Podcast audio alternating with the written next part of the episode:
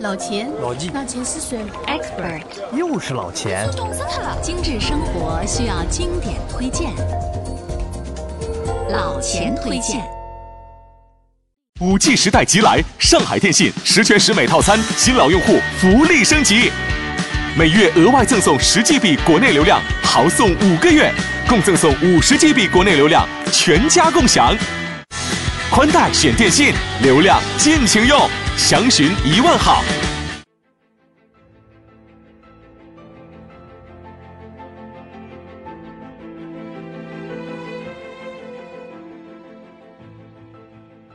朋友们好，今天我要为大家献上一部影视作品，是什么呢？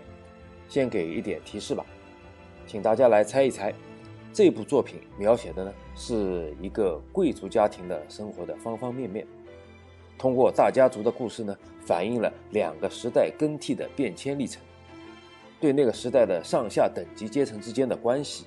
新旧经济模式的兴衰、人们生活方式改变等方面的描写呢，是十分的精妙。男女主角之间的悲剧性的爱情故事感人至深。作品中呢出现的服饰、饮食、建筑等细节都十分的讲究。那么根据这些线索，你能猜出这部作品是什么呢？会不会有不少人都会猜是中国的《红楼梦》呢？当然，《红楼梦》也是一个不错的答案。其实啊，每个国家各个时代的豪门从来是不缺故事的。如果老钱把谜底换成一部英剧，也就是英国的电视剧，你是不是会有了答案了呢？对了，它就是从二零一零年开始热播的六季共五十二集的英剧《唐顿庄园》。这部由 ITV 出品的剧作呢，描绘了一个英国的名门大族。格兰瑟姆家族从1912年到1925年的兴衰，展示了一幅庄园贵族家庭的长长的画卷，上面绘满了上个世纪初这个家族的变迁史。当文明变革的脚步越来越近的时候，这个努力想保持原貌的古老家族该如何应对这些巨变？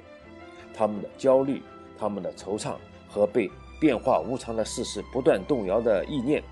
在华丽却又带着陈旧气息的庄园里，交织成一段精确刻画人情人性的豪门秘史。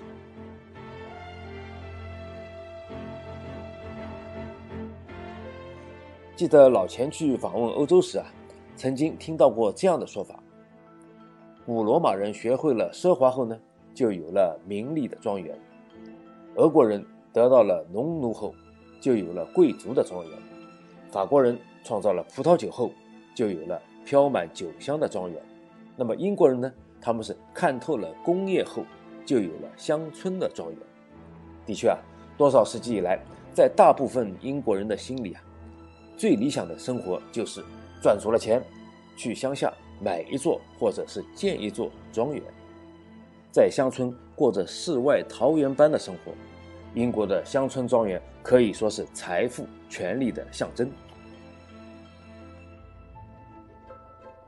被唐顿庄园迷住是一件很容易的事情，在这部剧里啊，一切都是无可挑剔，每一帧油画质感的画面很精美，但不甜腻；每一段充满时代感的故事都很曲折，但很合理；每一个出场人物呢，不仅颜值丰满，而且形象鲜明。总之啊，他呢很得体，富有魅力，让人难以抗拒，无法批评。他用一种比较现代的眼光。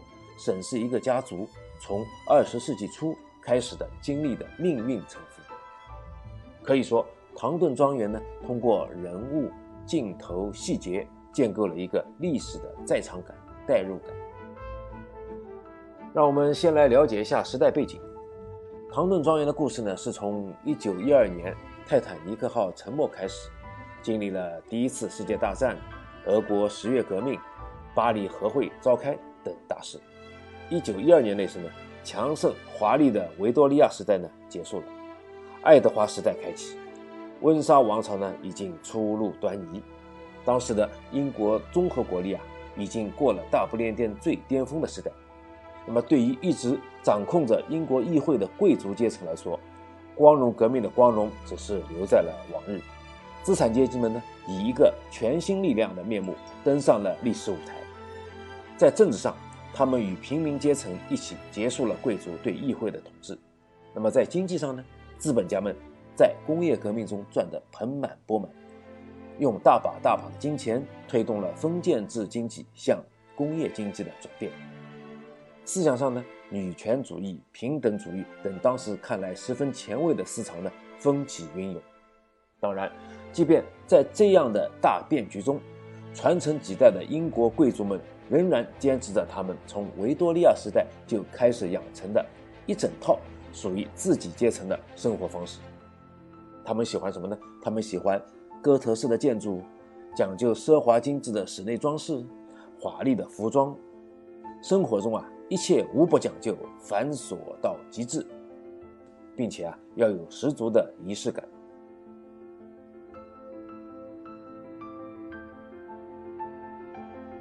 唐顿庄园的剧情从1912年泰坦尼克号失事展开。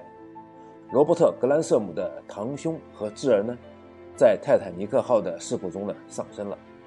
因为伯爵没有男性的继承人，于是出现了财产继承问题。财产呢与婚约有关，婚约呢与爱情有关，这就牵扯出了老夫人、美国儿媳、三个女儿以及从曼城来的继承人马修和他的母亲。从此开始了一系列的明争暗斗、争锋之处、隐秘私情。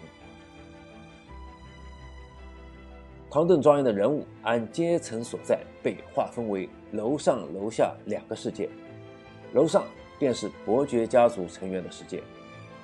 这不是一个特别完美，却处处为保留传统而感到光荣的阶层。庄园男主人罗伯特伯爵。几乎用一生的心血来维护整个家族，维护他的庄园，维护他的妻女以及他的朋友们。即便对那个因法律而有权继承他家财产的远房亲戚，也保持着尊严和善意。罗伯特伯爵啊，他的三颗掌上明珠呢，也是各有特色。大女儿 Mary 是标准的大家闺秀。沿袭了贵族阶层的毛病和优点：冷酷、傲慢、周到与睿智，总是自恃天生丽质，不把其他人放在眼里，又带着突破潮旧、不守常规的时代特质。伊迪丝是伯爵的二女儿，从小呢妒忌 Mary，因为她没有姐姐长得标致得宠，但是她的野心呢一点也不比姐姐小。伊迪丝本性不坏，只是由于被夹在地位高的姐姐和个性强的妹妹之间，常常被父母忽视，就此产生了嫉妒和报复的心理。伯爵小女儿希普尔是家里思想意识最激进的一位，可以不顾大小姐的身份，毅然投入女权运动。她追求新事物，摒弃老观念，追求人与人的平等。可以讲，这个庄园中的家族成员。没有一个是严格意义上的坏人。随着剧情的推进，老伯爵夫人，也就是整部剧中的老太太呢，越来越深得观众的心。这是一个像《红楼梦》里的老祖宗似的人物，典型的家庭卫士。他呢，排斥外来人，有些小自私，还守旧，内心中却非常关心他人。犀利但又幽默的话语，塑造的是刀子嘴豆腐心。即使他时而抛出刻薄难听的话语，都不能掩盖老妇人天生的可爱。周围的人啊，时不时的送他负面的评价，但观众呢，却依旧不得不承认他是整个剧里最可爱、最喜感的角色。在浓墨重彩刻画家族成员的同时呢，楼下的世界同样精彩纷呈，等级森严，规矩重重。各行其事是仆人们在总管家卡森和女管家休斯尽忠职守的管控下，把庄园的日常起居推进得井井有条。在这个世界里啊，忙碌和欢乐总是并存，他们各怀心事，各有情怀与理想。唐顿庄园呢，把这些东西都融合了起来。主人与下人之间，下人与下人之间，甚至是下人与外人之间。都是建立在某种微妙的关系，而这些关系呢，有时会帮助谁渡过难关，有时呢，却会将某个人拉进地狱。楼上与楼下体现的是宽容与忠诚，修养与感恩。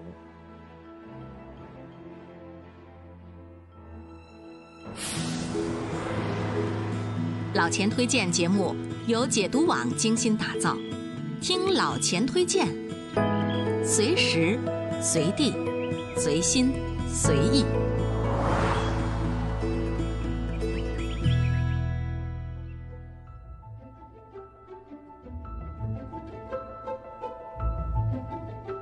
唐顿庄园的热播，首先归功于它的美。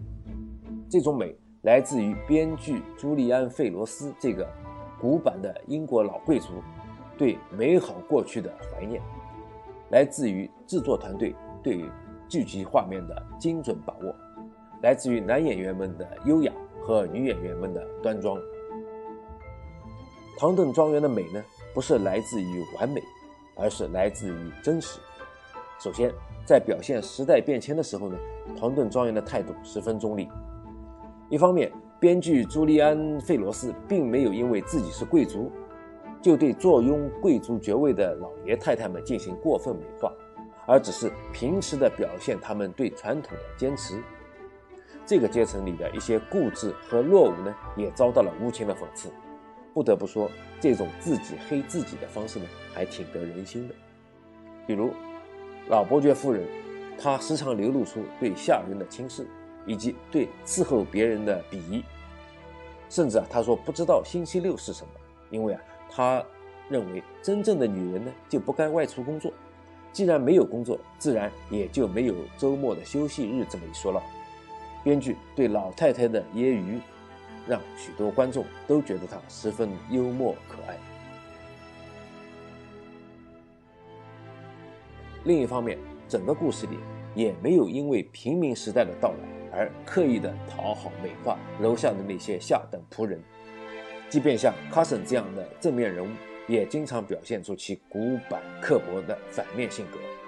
即便像北体这样的圣人般高风亮节的人，也身背着几件说不清道不明的命案，还不时地表现出让人不寒而栗的阴暗表情。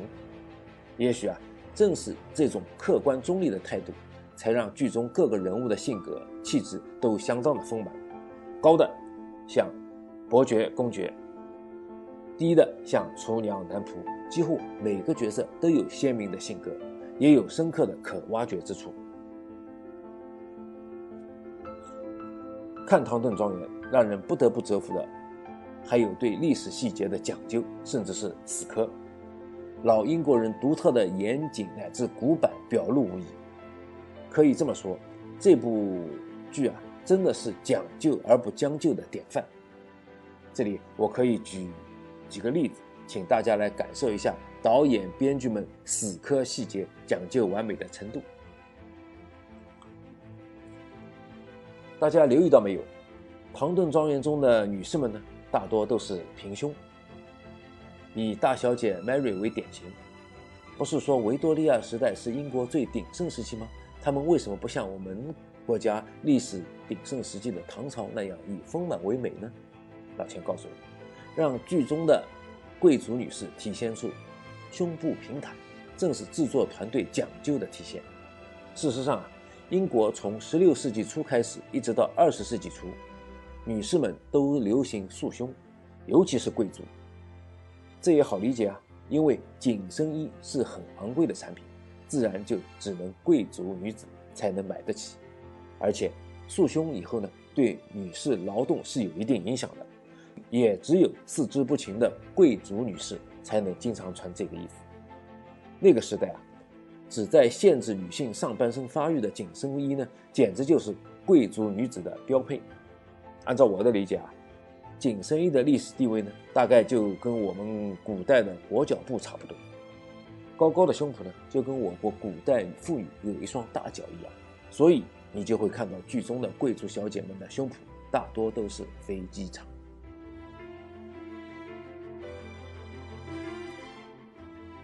唐顿庄园》上映后啊，在世界范围里获得了如潮的好评。老钱呢在这里引用一段时光网的评论，他说：“唐顿庄园被称为是九五版《傲慢偏见》之后最好的一部时代剧，它拥有英剧时代剧中的一切优秀素质：沉稳的镜头语言、庞大的家族故事、充满矛盾和隐忍的人物性格、精致的台词、跌宕起伏的故事，击中了很多人的心灵。他呢，把人们带到了上世纪初。”用一种偏现代的视角和表现手法，展现了一种经典气质，令人叹息，令人折服。的确，唐顿庄园其实就是一种气质，一种品格，以怀旧经典给我们带来了一场丰富的视觉和人文体验。这是一种绅士风、英伦风。唐顿庄园是当时英国社会的缩影，而庄园本身呢，也是一个微缩的小社会。唐顿庄园呢已经完美谢幕。今天的老钱推荐呢也要与大家说再见了。老钱的初心依旧是那句话：老钱推荐，推荐经典。我们下期再会。